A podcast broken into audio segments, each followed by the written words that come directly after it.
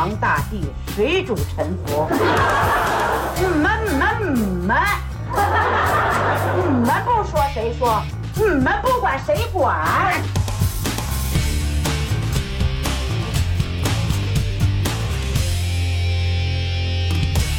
？Hello，大家好，欢迎来到能力有限电台的新一期节目，我是老崔。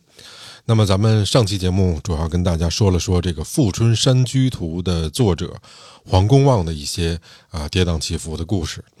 呃，为什么给大家讲？我在上期的时候也都说过哈。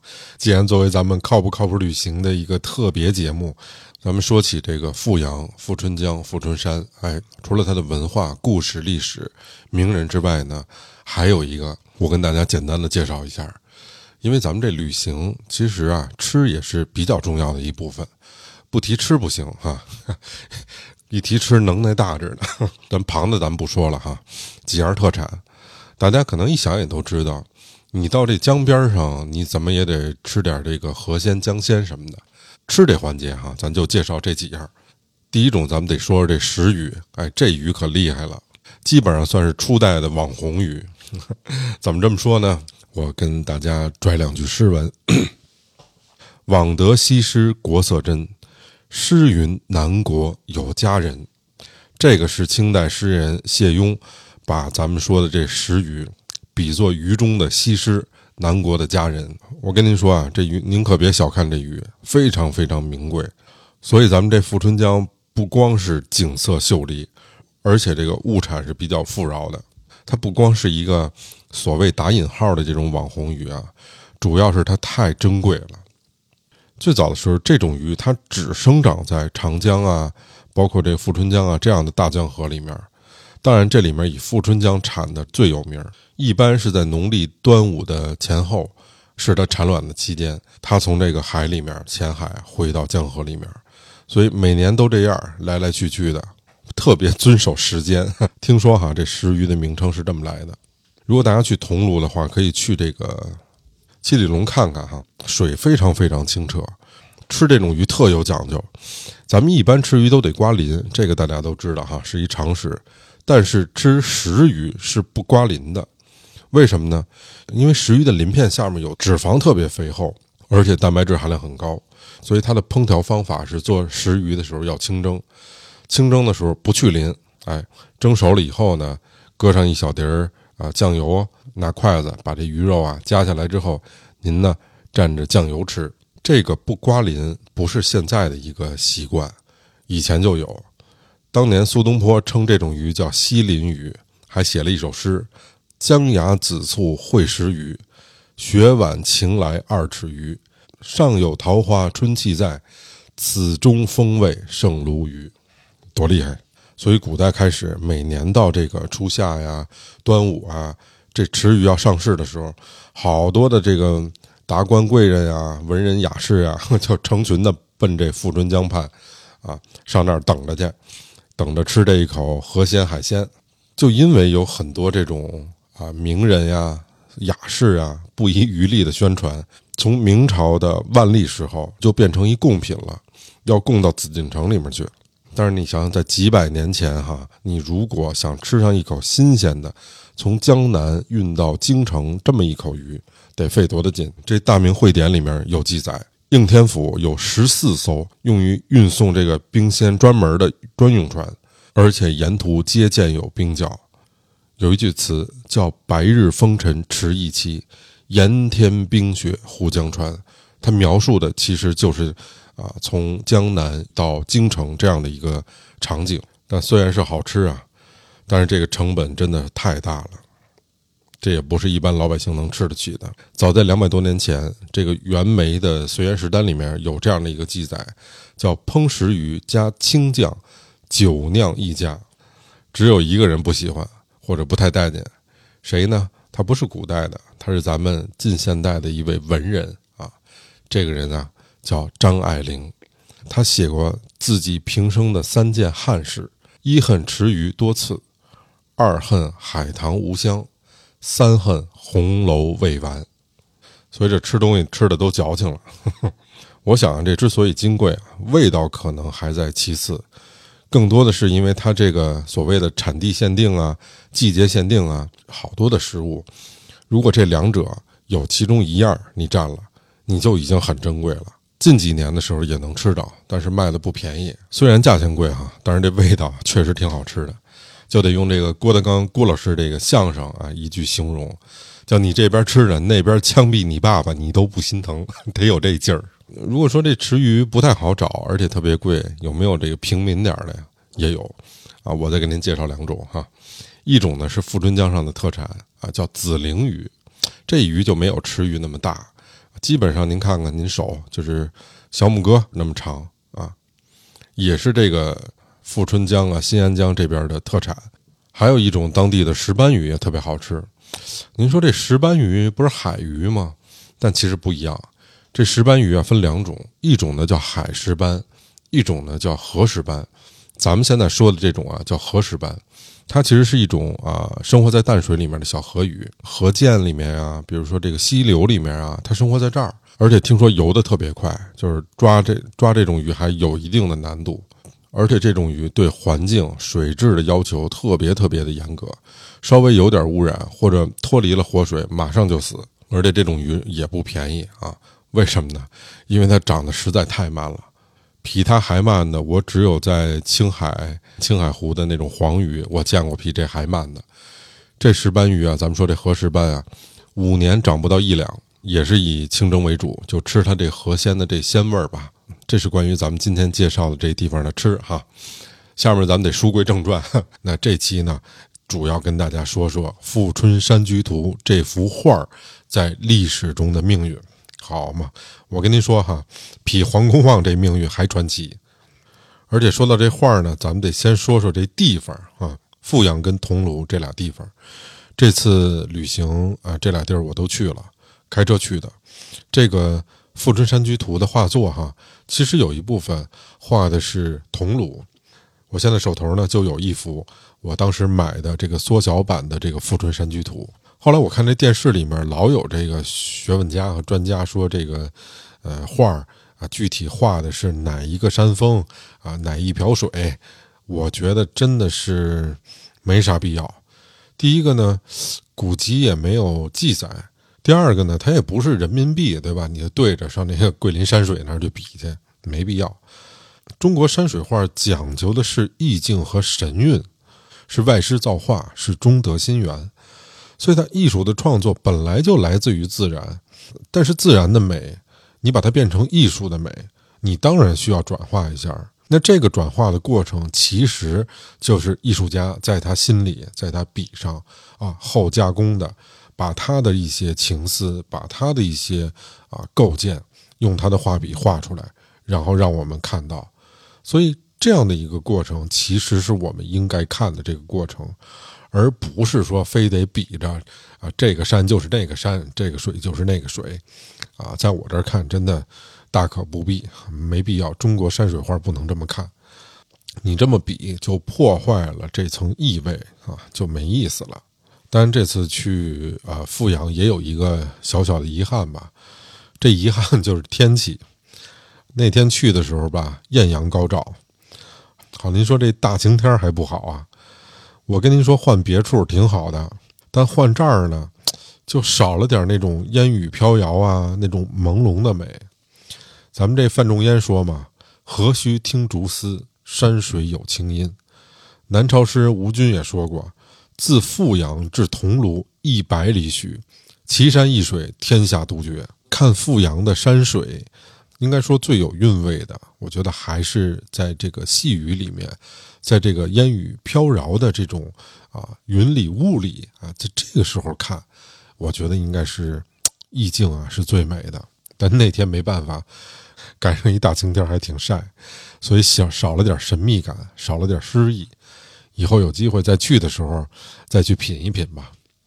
而且说起这个富阳，呃，有一个咱们中国近代的文人让不过去，这个人叫什么呢？叫郁达夫。哎，肯定大家也都知道，五四运动的这个呃代表文人之一，包括他有很多的代表作呀，比如说像《沉沦》呀，像《春风沉醉的晚上》啊。故都的秋啊，哎等等，这个都是他的代表作。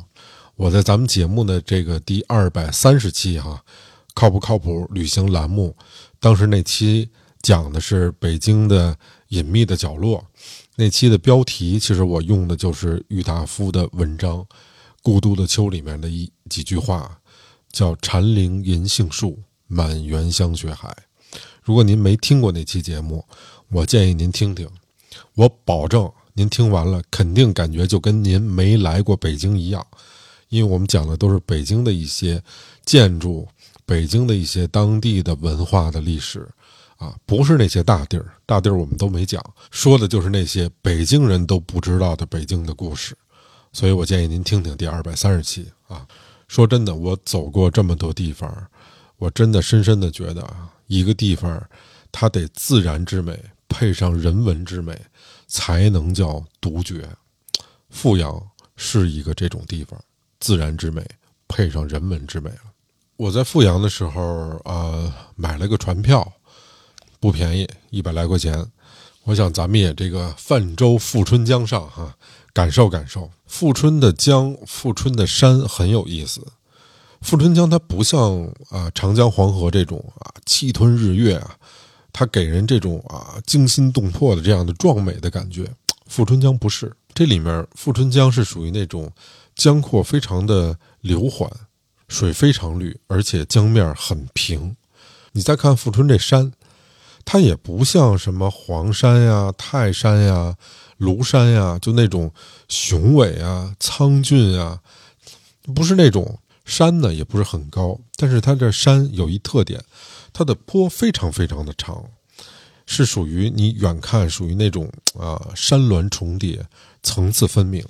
而且植被非常的茂盛。我到了这个富阳的时候，我就觉得它像极了我对浙江的一个印象，就是那种精致，就是那种细腻的美。就连这个山呀、这个水呀，都不例外。它不是巍峨壮阔，所以你身在这个地方，你感受到这儿整个周围的环境和整个给你的这种气氛，你就觉得特别的平等。特别的亲和，自然之美是美的这种终极哈。平和呢，是中国这种传统文化里面的一个非常至高的境界。所以富春江，我自己的感觉，它还真的是把这两者比较统一的结合起来了。真是看着富春的山水，我就想起王维的那句诗啊，叫“春色分扬子，潮生满富春”呐，宁静，平和。清新秀丽，我觉得哈配得上诗情画意这四个字儿，所以我我强烈建议您各位啊有功夫到那儿实地看看去，肯定啊比我说的还要美。那么这幅《富春山居图》，咱们从黄公望自己哈落款的那个时间算，到现在已经大概有六百多年了。而且很多的这种帝王将相啊，这种书画家啊、收藏家，也都以亲眼目睹这件真迹为荣幸，所以你可见它珍贵程度。这幅画成画以后，他的第一个收藏者是一道士，这个人是黄公望啊晚年的一位好朋友，也是一位知己，道号叫吴用师，名字叫郑纯。《富春山居图》实际上这幅画。就是这个吴用师郑纯去求黄公望画的，并且呢，他还跟黄公望在富春这边小住过一阵儿。但是没想到的是啊，这幅画呢，黄公望一画，画了三四年的时间还没画完。这时候吧，这个吴用师郑纯呢有点犯小心眼儿，他怕自己这画啊让别人给要走了，所以呢就要求黄公望在这个没完成的这幅画卷上写上。至正七年，普归富春本号吴用师接往。这位吴用道人，也就是《富春山居图》的第一位收藏者了。此后的这一百多年里面，这幅画再也没有出现在任何的记录上面。直到明代的成化年间，这《富春山居图》啊重现江湖了。到谁手上呢？到著名的这个吴门画派的魁首沈周。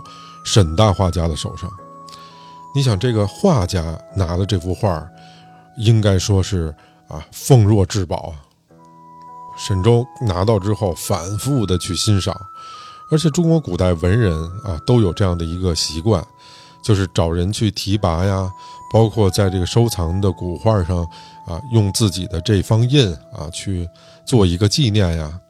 结果这不提拔倒没出事儿，一提拔就出事儿了啊！怎么着了呢？被提拔的这个人，他的孩子高价给卖了。哎呦，这事儿给沈周心疼的呀！后来沈周竟然在市场上还看见了这幅《富春山居》在高价的去销售，但他手里没有那么多钱，而且这个人啊比较的比较的朴实，他也没钱买回来，所以就只能剩这个思念跟惆怅了。沈周这哥们儿也挺逗的，他竟然后来凭着自己的记忆去临了一幅《富春山居图》，但他临的这幅《富春山居图》呢，跟黄公望画的原画有一点不同。他临的这幅画呢，呃，赋予了色彩，啊，自个儿临完之后呢，呃，挂在屋里面欣赏。后面说来也巧，这幅画不是在市场上被卖了吗？被谁买了呢？被一个叫樊顺的人，他是一个啊，他是一当官的。是苏州的节推官，他以重金购得了《富春山居图》，然后 他拿着去让沈周给他提拔。沈周拿这画一看，哎，这不是我的吗？嘿，特别高兴，兴奋异常。但是咱刚才说啊，我觉得他还是为人比较老实的。他觉得这个啊，传承有道啊，既然在自己手里面遗失了，可能啊，自己跟这幅画也没有什么缘分。既然传到这个樊顺这块呢，也就送给他就完了。后来樊顺也挺逗的，他买了黄公望的这《富春山居图》，同时呢又收藏了沈周的这个临摹的这版本，这样呢就使沈周的这个作品和黄公望的《富春山居图》相伴在一起了。从这个角度上来说吧，也算对沈周的一种安慰吧。史书上面有记载，在隆庆四年，这个《富春山居图》又流入到一个著名的书画家，他的名字叫谭志隐。在他手里面，这个谭志隐呢，在《富春山居图》还有沈周的这个临摹的这个版本上面也都提了拔，所以从画上看，他这个传承是比较有序的。那么后来，啊，这幅画又到了他下一任的收藏者，这个人可大大的有名，著名的画家叫董其昌。但是正是由于董其昌收藏了这幅画，应该说哈，彻底改变了这个《富春山居图》的命运。怎么回事呢？啊？稍微有点复杂，我简单说啊，您认真听。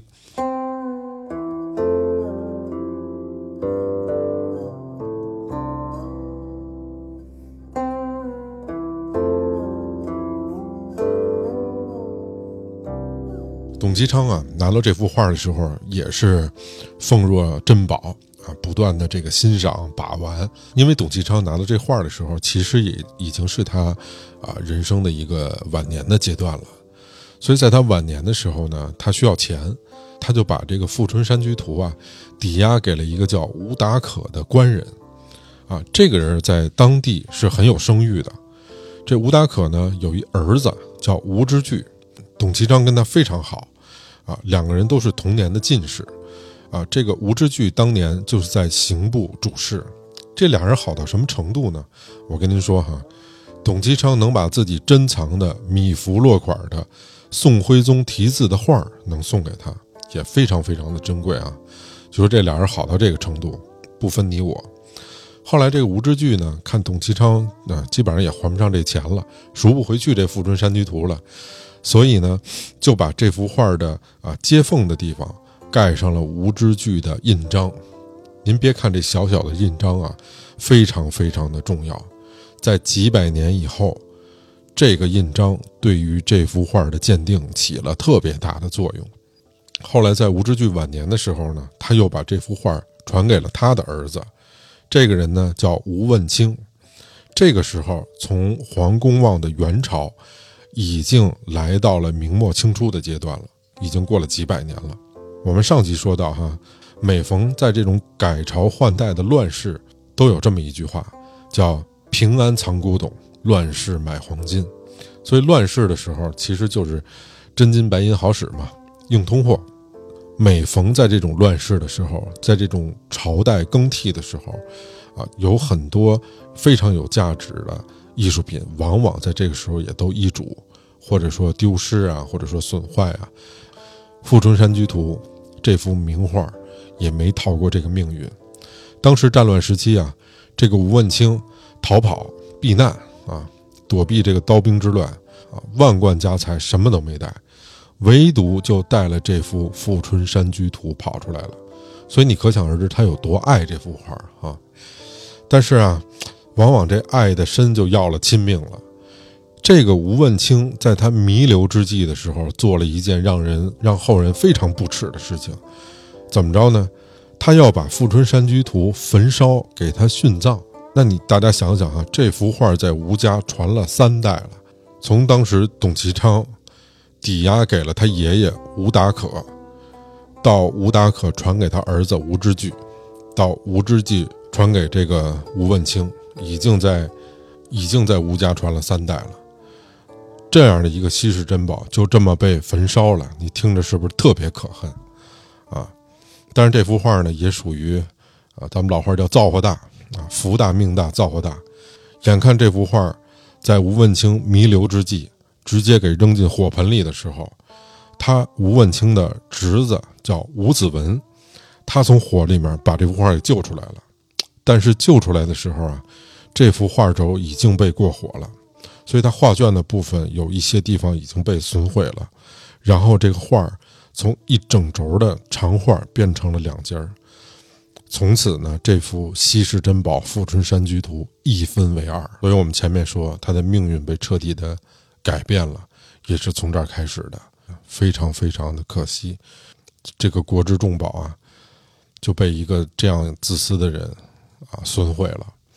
那后来这幅画呢，就被另外一个古董商人叫董其珍，被他所得。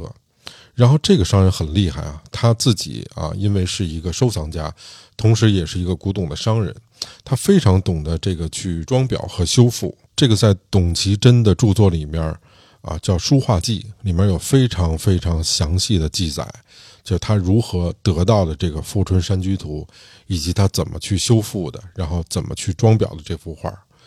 所以后来他把这幅画的前半段画的是富春江起始的这个部分，啊，命名叫《圣山卷》，圣是剩下的圣，啊，山是这种啊山峦的山，叫圣山卷。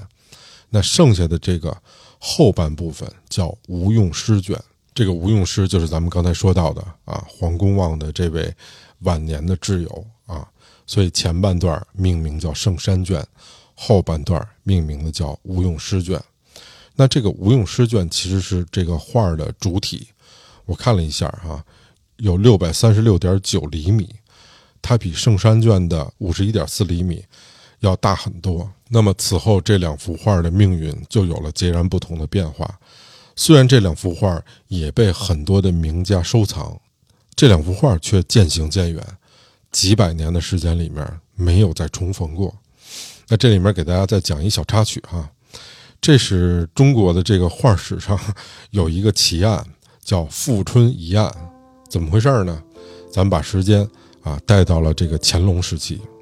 那乾隆爷我们都知道哈，出了名的这个风流天子啊，爱江山也爱美人。当时啊，内务府给他献上了一幅黄子久的山居图，后世也把它叫子明卷。这乾隆爷呢？啊，善书画，通鉴赏，拿到这幅画之后喜欢，天天看，日日看，后来又经过反复的比对，最后留下这么几个字儿，说这个笔墨苍古，系真迹。哎呦，给乾隆爷高兴坏了，啊，乐得鼻涕泡都出来了。然后这第二年呢，内务府呢又得到一幅《富春山居图》，这幅画其实是咱们前面说的这个吴用诗卷，也呈给皇上了。皇上一看说：“哎呦。”说你这知道我这个通鉴赏，你这考我呢，啊！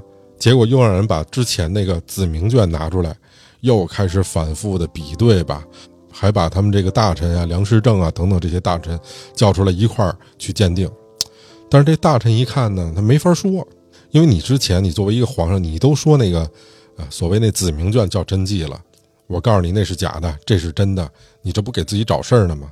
对吧？皇上回头一不高兴，说：“嘿，说你现在告诉我，你早干嘛去了？你这不拿我当礼拜天过呢吗？这这拉出去宰了，你这不倒霉吗？”所以没人敢说。乾隆爷您您自个儿看吧，你说什么就是什么，大家都是揣着明白装糊涂。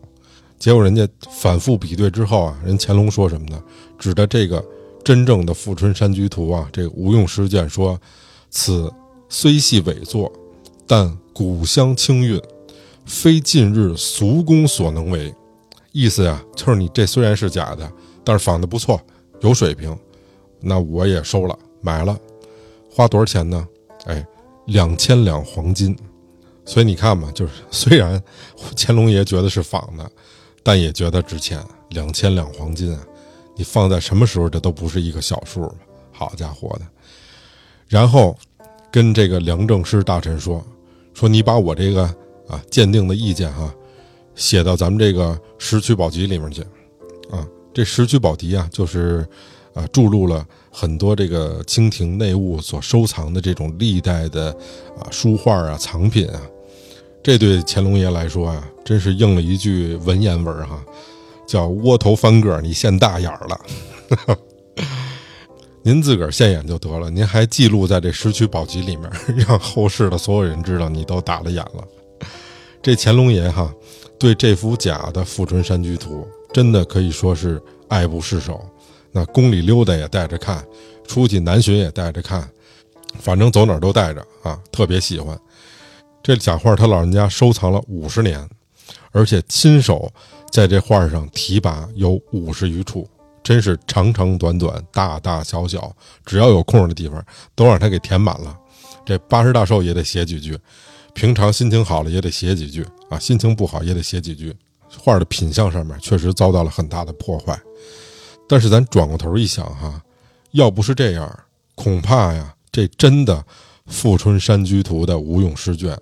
现在也毁容了，所以呢，这幅所谓的带引号的假的《富春山居图》，一直在清宫里面放了一百八十七年，直到民国二十二年，也就是一九三三年的时候，当时打仗嘛，日军占领了山海关，为了躲避战火的这个浩劫吧，吴用诗卷就随着当时故宫的很多重要文物一起南迁。后来此后的这十五年里面。又辗转了上海呀、四川呀、贵州啊、南京啊等等很多地方。那在上海期间呢，在上海期间，就被当时的一个大的收藏家叫吴邦达先生进行了缜密的这种考证，也确定了吴用诗卷为真迹。后来，一九四八年的时候被运到了台湾的基隆，啊，一九六五年的时候台北故宫建成，吴用诗卷。入藏台北故宫博物院到今天，这就是吴用诗卷的命运。那咱说了半天这个吴用诗卷，那还有一半这圣山卷跑哪儿去了呢？原来这圣山卷呀，当时在康熙年间卖给了当时的泸州太守，叫王廷斌，后来又转手到一个姓陈的收藏家的手里面。从这个姓陈的收藏家手里面，此后的两百年的时间里面。了无音讯，没有出现在任何人的视野里面，这幅画就不知道在哪儿。后来，直到民国的二十七年，也就是一九三八年，在上海一个特别有名的古董店，叫摄古阁，他的老板，哎，这个老板叫曹有清，他去看望一位他生病的朋友，这个人可了不得，这个人姓吴，叫吴湖帆。他去看他的时候呢，顺便带着一幅自己刚买的。古画的这种残卷，请他去鉴定。你想，随着这个画卷的徐徐的展开啊，顿时眼前一亮，纸色也古旧，啊，画面也俊逸，山峦苍茫啊，神韵非凡。但是画上没有款儿，仅上面有一个书写叫“山居图卷”这四个字儿。当时这吴湖帆呢，捧着这画看了很长很长时间，他就一直回忆。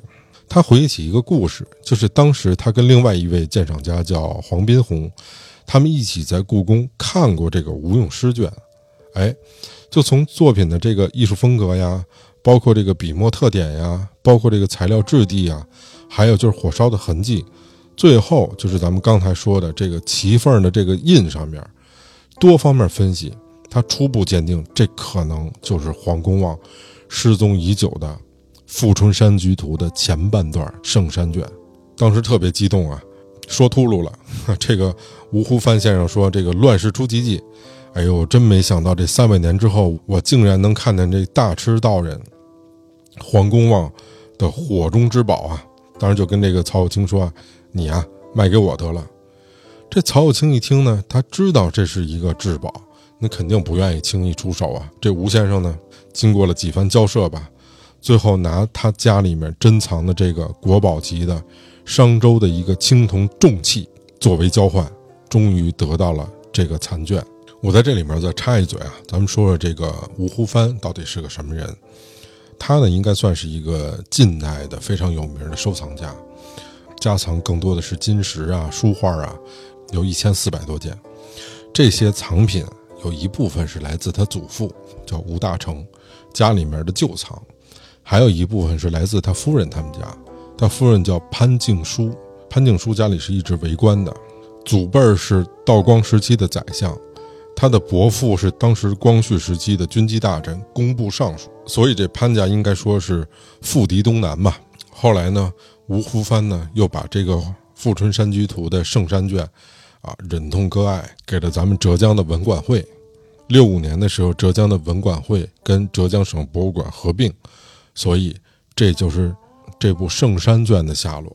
这从第一个收藏家吴用师，到沈周，再到董其昌，再到吴之巨，又到这个画卷被一分为二，又到乾隆啊，又到吴湖帆呀等等。应该说啊，这些啊收藏家们。无论是他们深厚的家学呀，还是他们丰富的经验呀，或者说他们有这种充盈的财力啊，是保护了这个《富春山居图》这幅画能够存世到今，被我们看见，也是无数的偶然造就了最后的一个必然。六百多年以后，我们才有机会能够与古人共赏这幅画。所以，我想站在文物面前，你能真正的感觉到，你我只是过客。从清朝顺治七年的时候，《富春山居图》被焚成两段，到今天已经三百七十多年过去了。而且从一九四八年吴用诗卷被带到台湾，这两卷隔着一道海峡啊，分隔在这两岸的故宫里面。那么这《富春山居图》有没有重逢呢？哎，这答案是肯定的，好事儿。直到二零一一年的六月一号，儿童节那天，应该说经过多方的努力和协调，哈，浙江省博物馆把这个圣山卷送到了台北故宫，举办了一个特展。这幅传世之宝，就终于在时隔了三百六十一年以后，山水合璧，展现在我们面前。这个呢，就是《富春山居图》一个完整的故事了。我坐在富春江畔。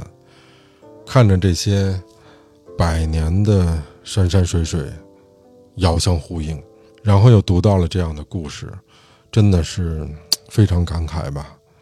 我就想，这一幅古画的命运，其实正是我们这个国家近六百年历史的一个记忆。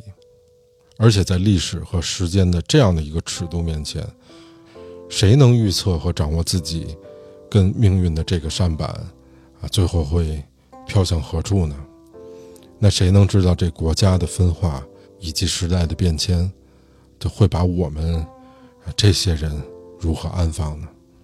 所以在大时代的这个巨轮上面吧，或者说在时间的这个河流上面，我们能做的只能是多欲得苦，简单是福吧。所以也希望哈，大家如果有机会的话，去富春江能游览一下。然后呢，再听听这两期节目，多了解一些这背后的故事。当然，如果各位喜欢的话，还请大家动动手啊，帮着我转发一下。最后，我再说一下，呃，由于一些历史原因哈，其实有很多呃文物都被分隔在两岸了。我们说的这个《富春山居图》只是其中的一件，那还有没有在两岸一直没有团圆的文物呢？还有的。我跟大家简单说几个，比如说著名的这个三希堂的书法，王羲之的侄子王洵的《博远帖》，还有这王羲之的孩子王献之的《中秋帖》，是在咱们北京的故宫；而著名的王羲之的《快雪时晴帖》是在台北的故宫。当然，这前两件早年的时候也是流出了北京故宫。后来，在一九五一年的时候，这个博远帖和这个中秋帖，啊，在香港进行拍卖。那周总理知道信儿了之后呢，成立了一个秘密的收购小组，最后以五十万港币把中秋帖和博远帖带回北京。所以，这三西堂帖的一西在台北，两西在北京，隔海相望。另外，咱们说到《清明上河图》嘛，北宋张择端的这个，他的真迹是在北京的故宫。他的清院本是在台北，明代的时候，大画家仇英也画过这个《清明上河图》，现在在咱们的这个辽博里面，它的三个版本，两个是在我们大陆，一个是在啊宝岛台湾，第三个呢是满文的这个大藏经，这满文的大藏经是至今存世只有一部，它有很多的梨木片啊去印刻写上的，有一部分是在台北，有一部分是在我们北京的故宫。还有包括著名的这个《四库全书》啊，啊，文渊阁本是在台北，文经阁本是在咱们呃国家图书馆。如果您有机会的话，啊，去到咱们宝岛台湾，一定去故宫看看。最后呢，如果各位喜欢的话，还请大家动动手啊，帮着我转发一下。